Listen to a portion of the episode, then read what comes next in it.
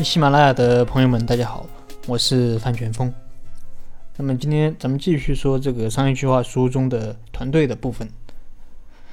那除了前面讲的，那么第二个比较重要的东西就是股权啊，你团队之间股权是怎么分配的？存不存在我之前讲过的那些问题？因为股权如果分的有问题，会给后续的发展带来很大的隐患。投资人的想法其实很简单，就是你能够好好的成长，不要出什么岔子，让我可以顺顺利利的赚到钱。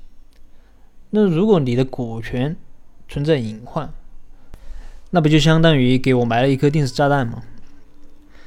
那股权分配有哪些问题呢？其实主要就是我前面讲的啊，股权平分呀，还有什么呃人资倒挂呀这些问题。其实这样的案例太多了，比如说雷士照明，还有什么真功夫啊这些，啊这些案例我这里就不细说了啊，网上有很多分享，大家可以去看一下。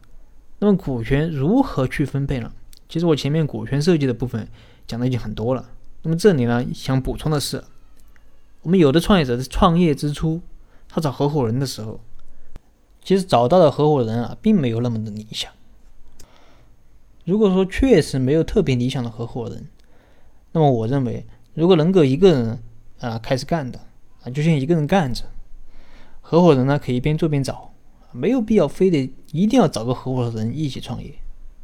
找合伙人像谈恋爱一样，你不适合，你没有必要勉强啊，勉强也没有幸福。那么为什么这样说呢？因为只要你找了合伙人，那就要涉及股权分配的问题。如果你没有想清楚这个合伙人到底能帮你做什么，就匆匆忙忙的让他入伙，可能就会留下隐患。因为只要入伙，那就要分股权，只要股权一分出去，想再收回来就不是那么容易的事情了。我之前有个客户是个高技术的海归，他回国创业找了个合伙人，然后两个人各百分之五十的股权。我就问他：“你这个合伙人主要是做什么工作的？”他说：“主要是提供了一些资金。”我问他还有吗？他说：“还有帮我注册公司。”那我问他还有吗？他说不出来了。就这种股权分配的方式啊，保证会出问题的。为什么呢？因为一家公司从一文不值做到十个亿，靠的是这一百万的注册资金吗？啊，靠的是这一百万元吗？那显然不是，靠的是人啊。同样是一百万，你不同的人能发挥不同的价值。你一般的人就去买个理财，你十年之后可能还是一百多万。如果是创业者，那十年之后就有可能变成十个亿，甚至更多。所以我跟他说啊，最重要的就是人了，不是钱。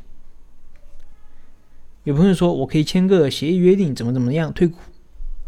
对，协议肯定是要签的啊。但是万一你签了协议，你遇到这个人，你遇到的这个人啊，他没有契约精神怎么办？他不遵守协议怎么办？那你要不要打官司啊？对不对？对创业公司来说，你发展的速度是很重要的。如果公司在高速发展的时期，因为这些事情打官司，你说对你公司有没有影响？嗯，就像前段时间那个当当的李国庆到公司抢章一样，当然说抢可能有点不恰当啊。那我想表达的意思就是，如果股东之间不和谐，对公司的发展影响是非常大的。还是刚才我讲的那个例子啊，即使这个股东他要给公司提供人力，但人力的贡献大小也是不同的。特别是对于我们很多第一次创业的朋友，因为是第一次创业嘛。他可能搞不明白到底哪些工作最重要啊，哪些工作不是那么重要。再加上合伙人可能就是亲戚朋友，也不好谈股权。所以股权要么就是平分，要么就是按照出资比例来，完全没有合理性可言。